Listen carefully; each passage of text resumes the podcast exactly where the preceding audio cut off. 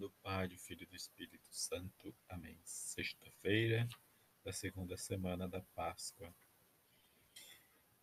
Distribuí-os aos que estava sentado tanto quanto queria. Evangelho de João, capítulo 6, versículo de 1 a 15. Naquele tempo foi Jesus para o outro lado do mar da Galileia, também chamado de Tiberíades. Uma grande multidão seguia porque via os sinais que ele operava a favor dos doentes. Jesus subiu ao monte e sentou-se aí com os seus discípulos. Estava próximo à Páscoa, a festa dos judeus. Levantando os olhos e vendo que uma grande multidão estava vindo ao seu encontro, Jesus disse a Filipe: Onde vamos comprar pão para que eles possam comer. Disse isso para pô-lo à prova, pois ele mesmo sabia muito bem o que ia fazer. Filipe respondeu: Nem duzentas moedas de prata bastaria para dar um pedaço de pão a cada um. Um dos discípulos, André, o irmão de Simão Pedro, disse: Está aqui um menino com cinco pães de cevada e dois peixes, mas o que é isso para tanta gente? Jesus disse: Fazei sentar as pessoas. Havia muita reva naquele lugar, e lá se sentaram aproximadamente cinco mil homens. Jesus tomou os pães, deu graças e distribuiu aos que estavam sentados tanto quanto queriam. E fez o mesmo com os peixes. Quando todos ficaram satisfeitos, Jesus disse aos discípulos: Recolhei os pedaços que sobraram para que nada se perca. Recolheram os peixes, pedaços, e encheram doze cestos com a sobra dos cinco pães deixados pelos que havia comido. Vendo o sinal que Jesus tinha realizado, aqueles homens exclamavam: Este é verdadeiramente o profeta, aquele que deve vir ao mundo.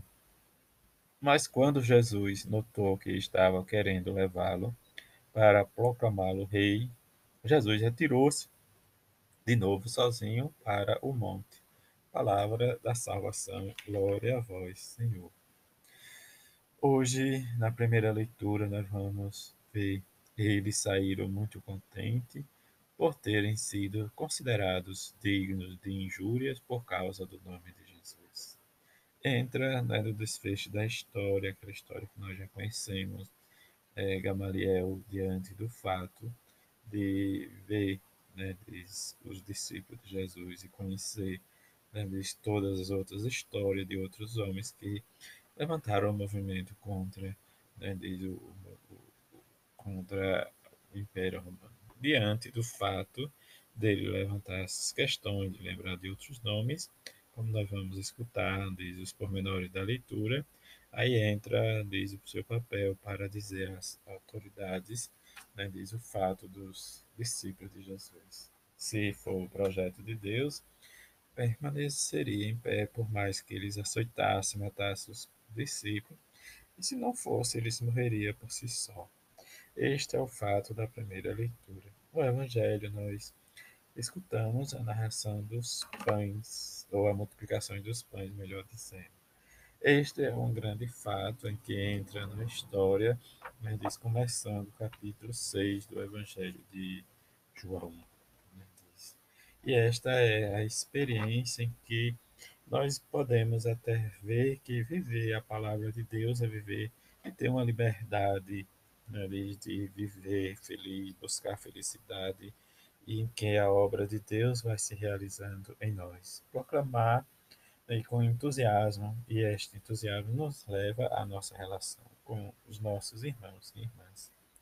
Diante do capítulo 6, que é a multiplicação dos pães, né, dos cinco pães e dos dois peixes, em que leva a questão diz, a quantidade de pessoas com a quantidade de pães e peixes, em que Jesus dá diz para todos, né, diante do sinal, e que todos ficam satisfeitos. Esta é, diz, um dos sinais em que Jesus vai realmente né, levando, é, deixando e testemunhando. Isso que João vai nos dizer. né, diz pão da libertação, quer dizer, a preocupação de alimentar todos, quer dizer, esta maneira de saciar né, de, de Jesus. E sua maneira de saciar foi colocar os seus discípulos à prova, mas que, como nos diz João, ele muito bem sabia o que queria fazer. Diante desta multiplicação dos pães, a gente vê o desfecho, às vezes nós queremos que Deus né, seja, né, diz, mais benevolente, em que nós precisamos sempre da nossa escolha. Esta é a escolha, diz, de vivermos e distinguirmos a nossa ação com a ação de Deus. Isso nos leva a esta caminhada nossa, muitas vezes com dificuldade, de perceber em nós esse desejo de meditar Sua palavra, de rezar Sua palavra, de entender Sua palavra, de comer Sua palavra. E esta é a fragilidade nossa em que a escuta da palavra de Jesus vai sempre nos arrancar de nós, como é dizer, se demolir ou edificar, plantar, mais vem a nossa fragilidade do coração, em que essa fragilidade vai nos levar uma gratuitidade e generosidade de Deus para com cada um de nós. Mas precisamos passar pela palavra para depois vivenciar a Eucaristia. Que rezemos e peçamos a Mãe de Jesus. Que nesta sexta possamos sempre sentir cada vez perto de nós o pão eucarístico, mas precisamos também do pão da palavra, que nos alimenta, que nos fortalece, que nos leva a esta vida para que com os nossos irmãos e irmãs de caminhada sentimos sempre a palavra de Deus, a ação de Deus em nossa vida. A todos uma feliz sexta-feira, fique em paz.